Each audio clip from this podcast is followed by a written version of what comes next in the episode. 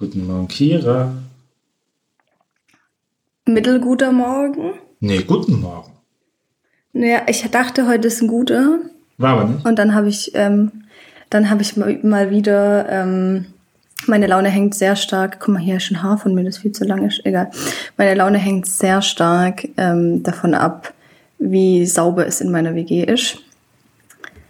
Und heute habe ich mal wieder irgendwelchen dreckigen, ekligen Menschen hinterhergeputzt und das macht mich wirklich überdurchschnittlich wütend, weil ich das extrem respektlos finde. Weil ihr habt nur eine gemeinsame Und da war Küche, ne? Ihr Bad habt ihr einzeln. Ähm, nee, Bad auch zu, nicht, also wir haben mehrere, aber schon, ich habe jetzt keins alleine. Ah, ihr habt immer zu mehr ein Bad. Ja. Ah, okay. Wir hatten im, in Freiburg im Studentenwohnheim zu 15 ein Bad. Ja, das, vor sowas bin ich irgendwie dankbar, dass mir das nie passiert ist, weil ich glaube, damit käme ich tatsächlich. Also so verwöhnt bin ich, dass mir das schwerfallen Ist das der würde. Punkt, wo du wieder auf deine eigene Privilegiertheit hinweisen musst? Ja. Okay. Guck mal, wie gut Ja, ich dich ey, kenne. tatsächlich. Es, ja. Nee, ich finde, darf man ja auch sagen, oder? Also, ich finde es ja auch nicht gerade cool von mir, dass ich da so privilegiert bin und dass es mir auch schwerfallen würde, da auszubrechen. Aber es ist halt so. Der der andere Punkt ist ja auch, dass man das ja ganz gerne auch für alle hätte. Also es ist ja nicht so, dass man das für sich Ja. Ja, voll. eigens haben würde.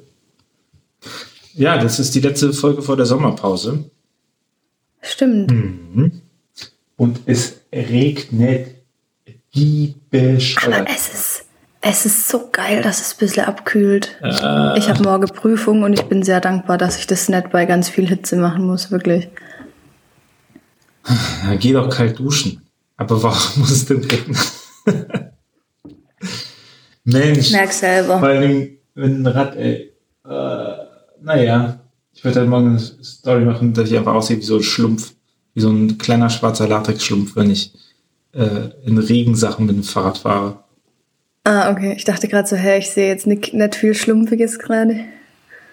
Ja, ich habe eine Regenhose an, Regenjacke über die Ohren, Helm drauf. Handschuhe einfach aus. Also, ja. I don't judge.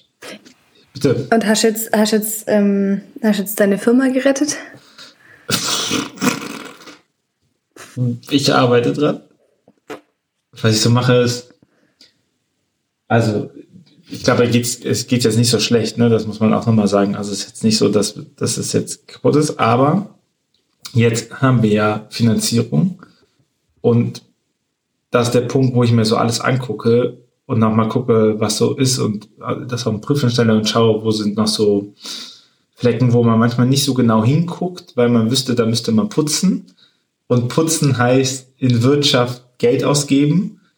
Äh, und wenn es halt gerade knapp ist oder sowas, dann macht man das natürlich ein bisschen weniger gerne. Und äh, ich nutze aber jetzt so den Drive, um das zu machen und Sachen aufzuräumen, weißt du, weil im Zweifel, das muss man ja schon sagen, im Kapitalismus, im Zweifel sind halt die Sachen, die man findet, etwas, wo man einfach zahlen muss. Also, weil die, weil der IHK-Beitrag noch nicht richtig berechnet ist, weil ähm, in der Buchhaltung noch paar Sachen aufgelöst werden müssen und so. Das ist halt alles nicht schlimm, solange man das selber merkt und selber korrigieren kann. Aber das bedeutet einfach nur, es kostet einfach Geld. Und ich will das jetzt lieber machen, anstatt dass ich in einem Jahr da stehe, wo man dann so alles so investiert hat und fertig. Und dann kommt so, ja, ich jetzt nochmal die Rechnung über 5000 Euro. Sie haben die letzten drei Jahre etwas nicht richtig gemacht. Und das, das wäre natürlich Kacke. Deswegen kümmere ich mich darum. Und vor allen Dingen ist ja auch jetzt die letzte Woche vor dem Urlaub. Dann sind wir drei Wochen weg. Und das ist für mich immer meine Geil. persönliche Horrorzeit. Also nicht, weil ich drei Wochen Ah. Urlaub habe, sondern weil ich so drei Wochen keinen Zugriff darauf habe. So. Und das, also ist natürlich, ist natürlich gut. Ist natürlich gut. Soll auch so sein. Deswegen mache ich das ja auch. Aber ist auch ein bisschen Schocktherapie. Ja, verstehe ich. Wo geht er denn hin? Wir gehen äh, an den Bodensee campen. Ach, süß. Drei Wochen. Drei Wochen. Krass. Das ist schon geil. Freue mich drauf. Ich finde, Campen ist ein super angenehmer Urlaub, ehrlich gesagt. Ich glaube, das ist voll, voll, ähm, Typfrage. wie soll ich sagen, Erziehungssache. Nee, nicht unbedingt. Also, ja, wahrscheinlich auch Typsache, aber ich glaube, dass, dass das mehr als man denkt mit der Erziehung zu tun hat, weil zum Beispiel meine Eltern haben das einfach nie gemacht.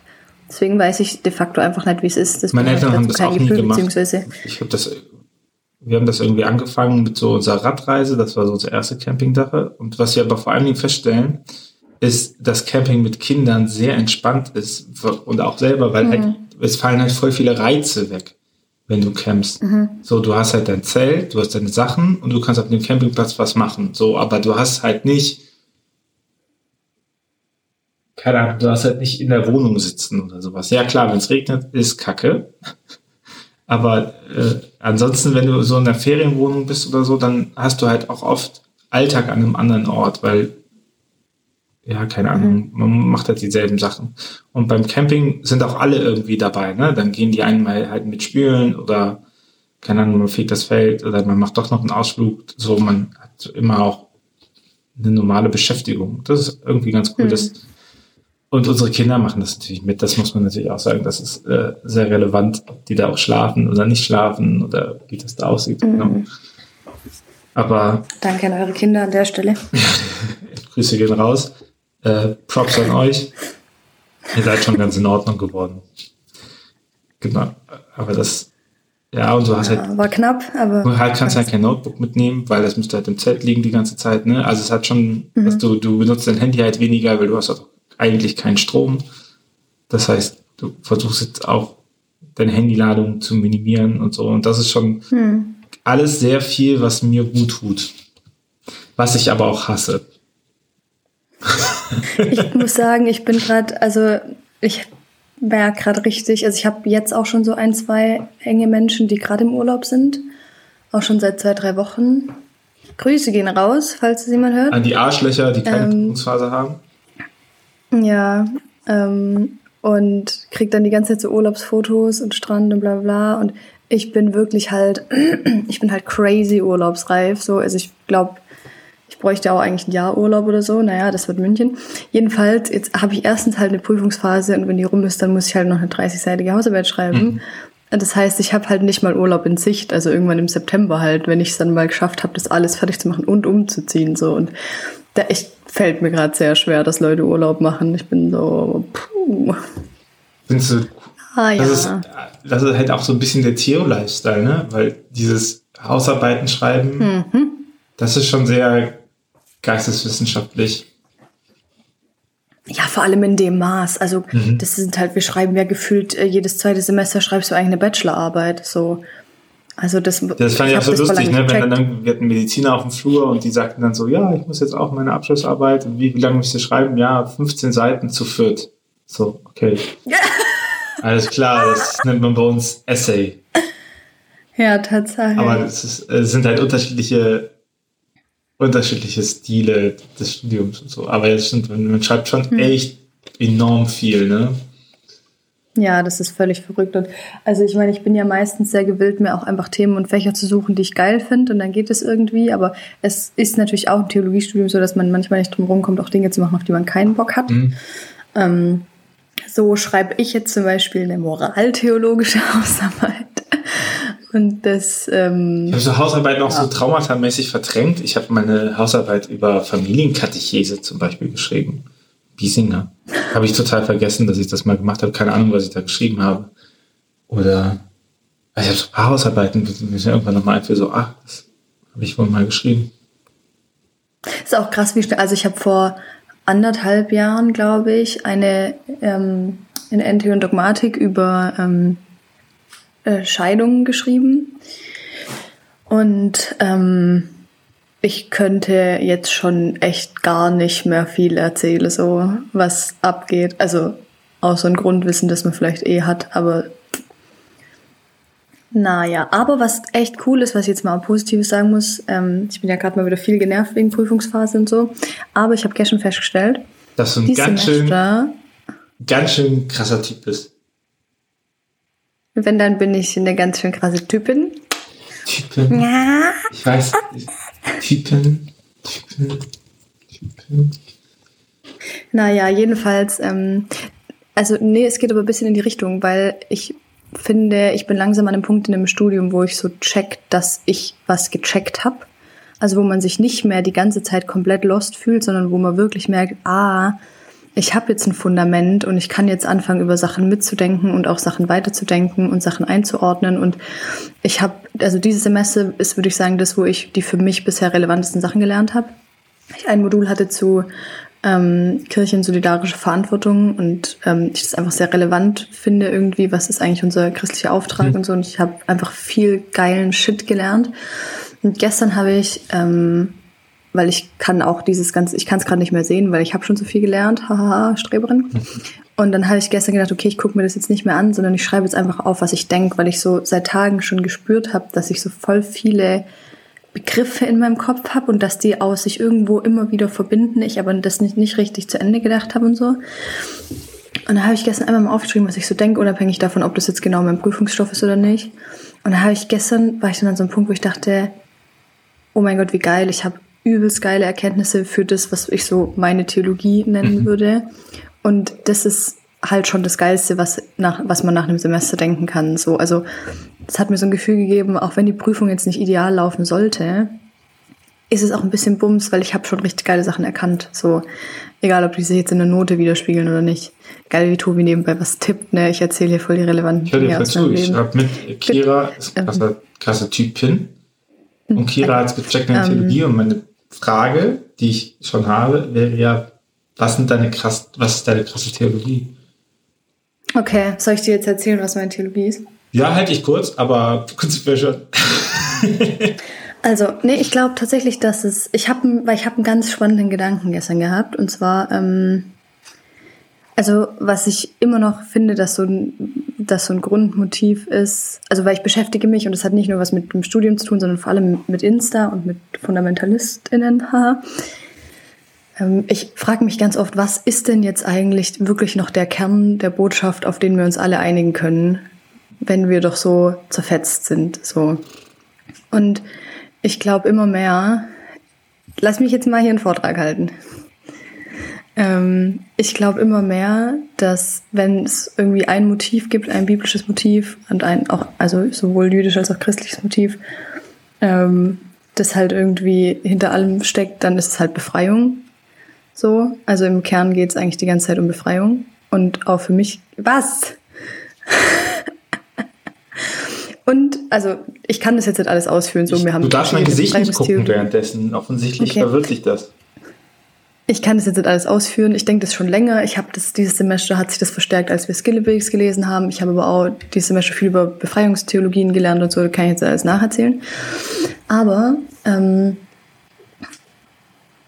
ich habe mir so gedacht, vielleicht, also wenn, wenn Befreiung der, der Kern ist, dann muss ich, also dann muss ich, finde ich, jede Theologie irgendwie daran messen, ob sie zur Befreiung führt. Und vielleicht ist das, ist der Schlüssel dann aber auch, dass, weil Menschen ja auch so unterschiedliche Unterdrückungserfahrungen machen, auch ganz unterschiedliche befreiende Theologien nebeneinander stehen können. Und vielleicht sogar, also das hakt an der Stelle, die werde ich jetzt auch gleich sagen, aber vielleicht heißt es dann sogar, dass ich auch anerkennen kann, dass eine ähm, fundamentalistische, die ich mir sehr einschränkend vorstellende Theologie für jemanden wie Jasmin tatsächlich befreiend sein kann, weil mit dem, was sie erlebt hat, sie in dieser Form von Glauben tatsächlich Freiheit findet. Das kann ich eher nicht absprechen so. Und natürlich kritisiere ich das dann trotzdem weiterhin, weil das sie ja nicht für sich behält, sondern weil sie ja äh, Gesellschaft so verändern will, dass auf jeden Fall viele Leute nett befreit leben können. Und das würde ich scharf kritisieren. Aber irgendwie hilft mir das, glaube ich, zu sagen, ich kann das irgendwie anerkennen, dass sie darin Freiheit finden. Aber ich erwarte halt die Anerkennung von Freiheit von denen in anderen Theologien. Das ist der Punkt, an dem es dann scheitert, weiß ich selber, ja, aber da kenne ich dann nichts mehr dafür. Ähm, aber das, darüber habe ich gestern nachgedacht. Und dann habe ich noch ganz viel über Verwundbarkeit und Hingabe und solche Dinge. Aber das führt jetzt zu weit. Ich will das auch noch irgendwann geil zusammenschreiben. Das war jetzt nur der erste Stolperversuch. Wird schön. Ich glaube, Freiheit als christliches Motiv ist schon auch ein bisschen unique selling point. Aber Befreiung. Ich finde Befreiung und Freiheit ist das Gleiche. Okay. Danke. Ich musste so lachen, weil ich mir dachte, du wärst halt nicht die erste Befreiungstheologin, die exkommuniziert wird. Ja, und das ist, jetzt mal ernsthaft, das habe ich noch viel weniger verstanden. Je mehr Befreiungstheologie ich lerne, desto mehr denke ich mir so, Nee, ich verstehe nicht, warum Befreiungstheologien kritisiert wurden. So, das ist doch das Logischste, was sich aus dem Evangelium und aus der Bibel ableitet. Ja, weil denen immer vorgeworfen wird, dass sie es politisieren würden, indem sie sich zusammen mit dem, ähm, mit dem Kommunismus verbinden würden. Und da war damals Aber- hat die Kommunismusangst. Na, ist natürlich totaler Quatsch, weil sich Kirchen schon immer auch verbunden haben mit Machthaber und keine Ahnung, Reformation ist maßgeblich mit davon getragen worden, dass die deutschen Fürstentümer äh, die, äh, die Reformation mit eingeführt haben, weil sie daraus auch Vorteile Mhm. sagen. So, also das ist ja auch kein Geheimnis, ne? Abseits von der theologischen Stärke, die da durchkam. So, es ist aber was voll interessant ist, ist ja, wenn man Theologien sich anguckt, die eben nicht europäisch sind. So, es gibt, ich habe ich hab hier so einen Aufsatz liegen, das finde ich so geil. Das ist, ähm, wie sich die Kirche in Lateinamerika verhalten hat, so mit diesen ganzen Militärdiktaturen und sowas. Und dann denkst du dir einfach, ja, wer, also es gibt natürlich Pro- und Contra Schattenseiten, aber die Bischofskonferenzen waren schon deutlich klarer in ihren Äußerungen und ihren Sachen. So Oscar Romero wurde am Altar erschossen. Ähm, Ja. Und dann denkst du so, ja, und unsere, äh, hier die deutsche äh, Kirche im Nationalsozialismus, schwierig. Evangelische Kirche im Nationalsozialismus, schwierig. Franco-Diktatur, Katholizismus, schwierig. Ne? Also, und dann denkst du so, ja, Ja, äh, schickt euch mal ein bisschen. Deswegen, also Leonardo Boff finde ich einer, also liebe ich sehr, das zu lesen. Hat Ja. manchmal so Paulo Coelho-Vibes, ne? Also manchmal liest du das so durch und denkst so, ja, das hast du jetzt schön geschrieben, aber was willst du mir eigentlich sagen? Weil, so, weil Ja, das so, da- da so sehr ja. poetisch manchmal wird. So. Aber ich finde es wäre gut, kleine Sakramentenlehre einfach immer noch eins der besten Bücher über Sakramente und äh, Sakramente im Alltag. Äh, große Empfehlung dafür, ist auch gar nicht so dick zu lesen. Ja, ist schon, schon echt cool. und Diesmal zu wenig. An dieser Stelle Hinweis auf Theo, Theoversity, den Instagram-Account, weil die sich sehr viel Mühe geben, Oh, unterschiedliche ähm, Theologien zu präsentieren. Ja, möchte ich, würde ich, äh, meinen, würde ich unterstreichen und äh, Grüße an Lena dabei noch rausschicken. An der Stelle auch nochmal äh, Daily Rana, weil äh, die, das, was du gesagt hast, mit diesen, aus diesem Standpunkt kann ich die Glaubenssätze jemands anderen akzeptieren, ohne sie anzuerkennen. Äh, es gab von Rana und jemand anderem noch so 10, 12, 13, 14 Thesen für die Ökumene.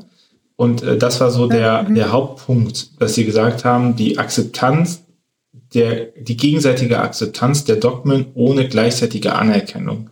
Und äh, ich glaube, das ist voll wichtig, allgemeine Diskussion, also dass du auf Ja. der, vor allen Dingen auch auf der persönlichen Ebene Sachen auch einfach sagen kannst, ja, das ist jetzt bei dir, ne? Und auch, dass die Ebenen unterschieden sind, also dass du auch sagen kannst, naja, schön, dass du es für dich jetzt erkannt hast, aber ich würde das jetzt nicht zu einem gesellschaftlichen Standard machen. Das ist eigentlich kategorischer Imperativ, oder? Also die Frage sich zu stellen, ist das, was jetzt jemand persönlich macht, irgendwie auch auf der großen Ebene sinnvoll?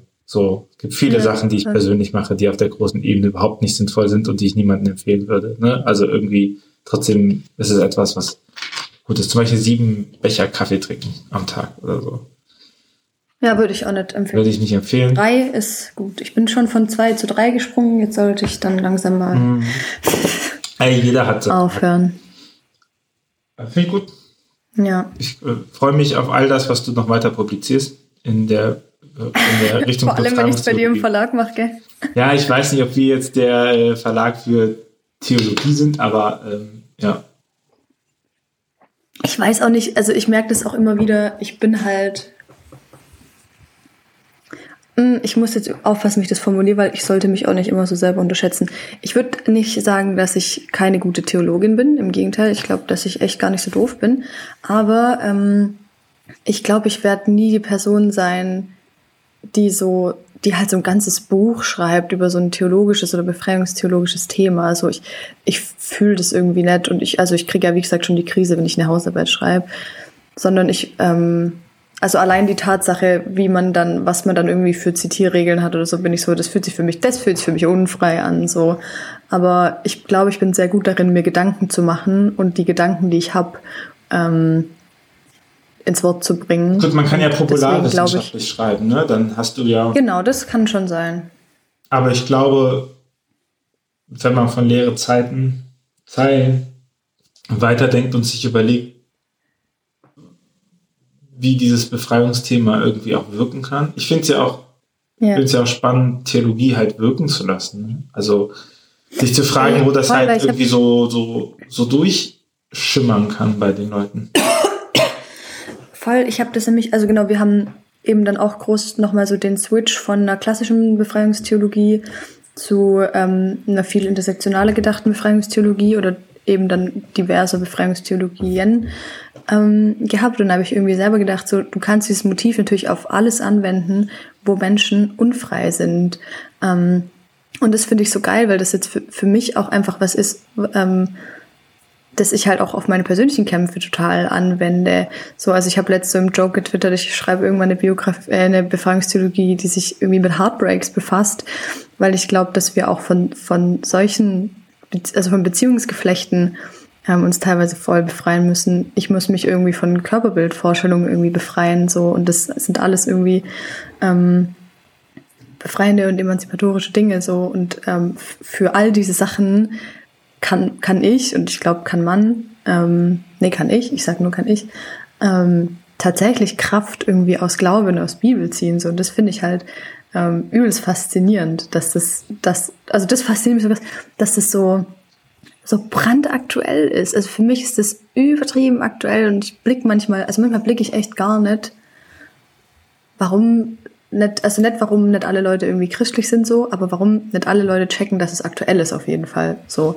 also das ist immer noch so ein veraltetes Bild und das hat uns nichts zu sagen. Ich bin so, hä, doch voll. Also ja, keine Ahnung. Egal, jetzt jetzt wird's wild.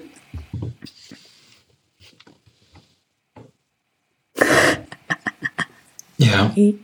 Na, oh. ich glaube, das, der, der, das passt ja auch zu eigentlich psychologischen Erkenntnissen, ne? weil es ja um Selbst- und Fremdwahrnehmung geht und es ja auch äh, ganz viel mhm. sich eigentlich auch nochmal darum geht zu lösen, was andere eigentlich von mir erwarten und hinzukommen zu einer erarbeitenden ja. Identität, dass man Regeln, die man setzt, sich selber setzt und nicht setzt, weil sie einem gesetzt worden sind. Also zu sagen, ich möchte so und so aussehen, weil ich möchte so und so aussehen. Das ist ja eine komplett andere Sache, als zu sagen, ich möchte schlank sein, weil man sollte schlank sein.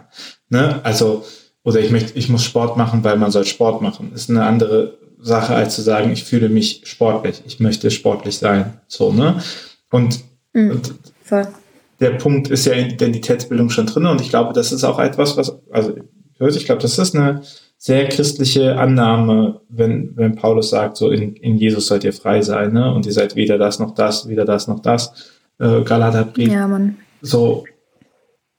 Und da hat uns ja Luther Gott sei Dank die Gnadentheologie nochmal geschenkt, um zu sagen, dass das ja nicht irgendwo eine Voraussetzung in sich hat, sondern dass das einfach, dass man so sein darf, wie man ist, weil Gott einen schon längst geliebt hat. So, und zwar unabhängig, wie man wird.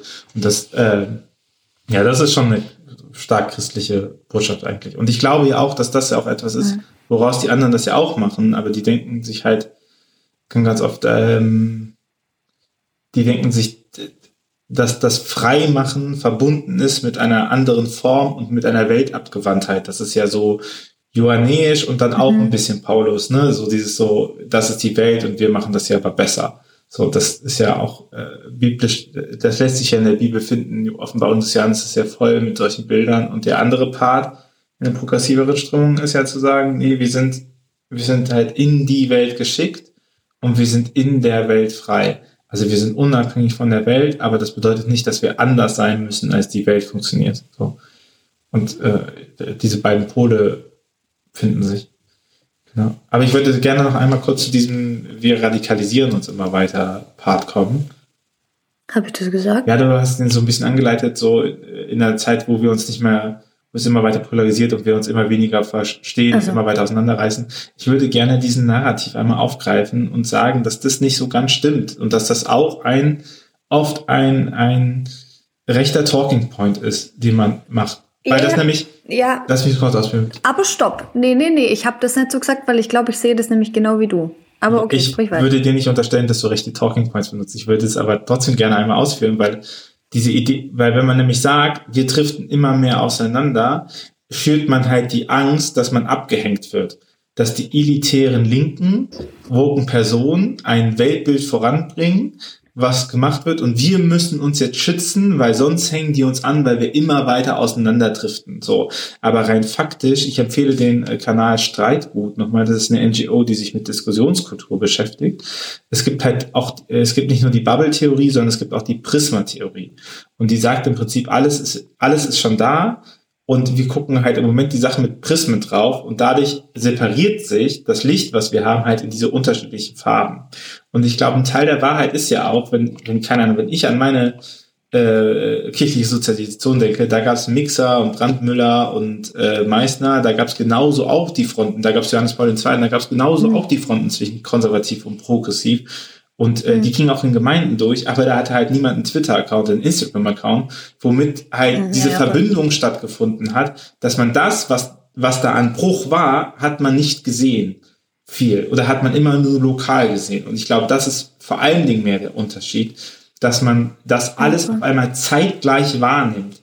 Dass man das nicht mehr wahrnimmt, wenn man an bestimmten Stellen sitzt und sagt, ach, diesen Unterschied, sondern man nimmt alles zeitgleich wahr durch digitalisierte, territorial entstrengte Kommunikation. Und, und das ist natürlich, wenn du gleichzeitig auf einem Freiwild und feine Sahne Fischfilet Konzert bist, in der Crowd und du stehst dann da mit, mittendrin, dann fühlt es sich natürlich so an, als ob die Welt auseinanderdriftet. Ne? So, aber die finden ja in der real findet das ja nicht so statt. So.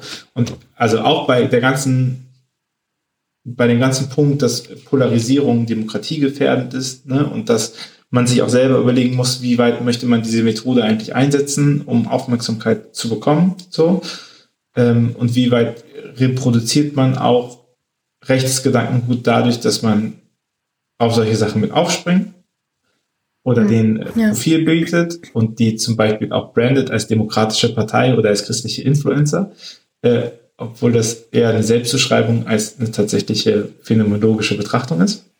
So. Ja. ne, aber das ist mein Point. Mein Point ist, äh, es ist, äh, es ist gut, wenn man miteinander redet und die Welt ist mhm. noch nicht verloren. Ja, voll. Also ich gebe dir voll recht. Ich, ich wollte tatsächlich in eine andere Richtung, aber das, was du sagst, ist auch nice. Danke. Ähm, weil was mich so nervt an diesem, das nervt mich vor allem, wenn es dann Progressive sagen, dieses, die, die Christen sind die einzigen, die sich gegenseitig zerfleischen, bla bla bla. Ah. Und dieses, ich hasse dieses Gegenseitigkeitsnarrativ, weil ich so denke, das ist ja Quatsch. Also Voll. Es gibt ja hier eine Gruppe, die halt intolerant ist und nicht andere Wahrheitsansprüche gelten lassen kann. Und die andere tut es nicht so. Und es gibt eine Gruppe, die mit ihrer Theologie Menschen ausgrenzt und die andere kritisiert das so. Das hat, und das dann aber als gegenseitiges Zerfleischen zu framen, dass man sich eben gegen kollektiv nicht befreiende und unterdrückende Strukturen wehrt, das finde ich so gefährlich. Ähm, weil das ja gerade untergräbt, dass das hier, dass das kein eben kein Gleichgewicht ist und auch keine Streiterei, so, sondern da geht's ja um was. Da geht's da geht's um nichts anderes als um die Anerkennung ähm, irgendwie von Menschenwürde und Menschenrechten ähm, und um um ein sicheres Leben für alle, das mit rechten christlichen Narrativen mit gefährdet wird, so. Und das macht mich sehr sauer, dass man dann immer so tut, ähm, als würden sich irgendwelche Leute gegenseitig per persönlich doof finden. Das ist mir ehrlich gesagt total egal, wie ich jemand wie Liebe zur Bibel finde. Ähm, aber ich will einfach, also ich, ich will mir nicht vorwerfen lassen, irgendwen zu zerfleischen, nur weil ich irgendwie menschenverachtende Scheiße kritisiere. Also so, äh, das, das nervt mich und das, ja, wenn das nochmal irgendwo jemand sagt, dann flippe ich aus. Ja, weil es halt auch so ein, so ein Punkt ist, der ja mehr darum geht, daher geht ja mehr darum, die eigene Position zu stärken, weißt du, das ist ja so wie, keine Ahnung, du haust jemanden auf die Fresse und danach sagst du, äh, oh, wir sollten jetzt friedlich miteinander sein, wenn die Leute irgendwie äh, das gar nicht so toll finden, weißt du? Also irgendwie, ist vielleicht nicht der beste Vergleich, aber es ist so, keine Ahnung, die, diese, dieses Einheitsgelaber, auch da nochmal, was bringt mir halt, also was bringen mir meine Worte, wenn meine Taten so weit davon entfernt sind? Und wenn ich halt sage, ich möchte Einheit haben, ich bin aber null gesprächsbereit, so ich verändere Positionen nicht, ich höre überhaupt nicht zu, ich, äh, bringe, ich bringe immer metaphysische Prinzipien an, die nicht begründbar und nicht nachvollziehbar sind, um Sachen zu machen. Ähm, aber ja. Hm, voll. Uh. Deswegen. Also. Jetzt können wir in die Sommerpause gehen. Also wir werden September ja. zurückkommen. Kiri. Oh, das wird voll spannend. Ja, dann hört ihr mich nämlich im September schon live aus München. Oh mein Gott. Was, was haben ja. Sie vor? Wie viele Rooftop-Partys werden Sie feiern? Äh, wie oft werden wir Sie, wie oft werden wir Sie mit Kokain in der Nase treffen? Ähm, ich, gehen Sie unter in der großen Stadt? Können Sie U-Bahn fahren? Soll ich dir sagen, was ich vorhabe? Chillen und nichts tun? Ich habe wirklich. Was? Chillen und nichts tun? Ja, ich habe wirklich nichts vor. Also erstens, ich wirklich, ich merke das, ich habe das in den letzten Wochen nochmal neu gecheckt, wie überanstrengend ich vom Leben bin und dem, dem, was ich mir auch nicht zugestanden habe, ganz lange, was alles Arbeit ist in meinem Leben, zum Beispiel Instagram. um, und ähm, ich habe wirklich vor, einfach sehr viel weniger von allem zu tun sehr viel weniger unter Leute zu gehen, sehr viel weniger mich irgendwo zu engagieren. Aber nicht weniger sehr viel Spaß weniger zu denken, dass, sehr, nein, nein, nein. Sehr viel weniger zu denken, dass ich jeden Step und jedes, jeden Gedanken mit der Welt teilen muss. Ähm, und einfach, das heißt, glaube ich, gar nicht, ich glaube, das heißt überhaupt nicht, dass ich nichts tue, aber ich möchte mir nichts vornehmen, weil ich endlich mal wieder erleben möchte, wie sich das anfühlt, ähm, spontan sich zu fragen, worauf man Bock hat und vielleicht auch neue Sachen und auch alleine Sachen zu entdecken, weil das sind einfach Dinge, die ich wirklich sehr lang nicht mehr gemacht habe und darauf freue ich mich unfassbar, wirklich. Unfassbar freue ich mich darauf. Und wir freuen uns natürlich darauf, dass du uns mit jedem Schritt in deinem Instagram-Account bekleidest. No pressure. nee. Ja, aber ich finde, wir haben jetzt eine schöne, ich finde, es war eine schöne Folge. Ich glaube, da haben wir noch mal, da haben wir viel noch mal jetzt mitgegeben, worüber ihr die nächsten sechs Wochen nachdenkt. So, Hausaufgaben ja? sind gemacht. ähm, viel Spaß damit. Und wir hören uns in einem Monat wieder. Oder? Ja, irgendwie so. Ja, mehr gibt es nicht mehr zu sagen. Mach's gut, Kira. Cool. Tschüss. Tschüss.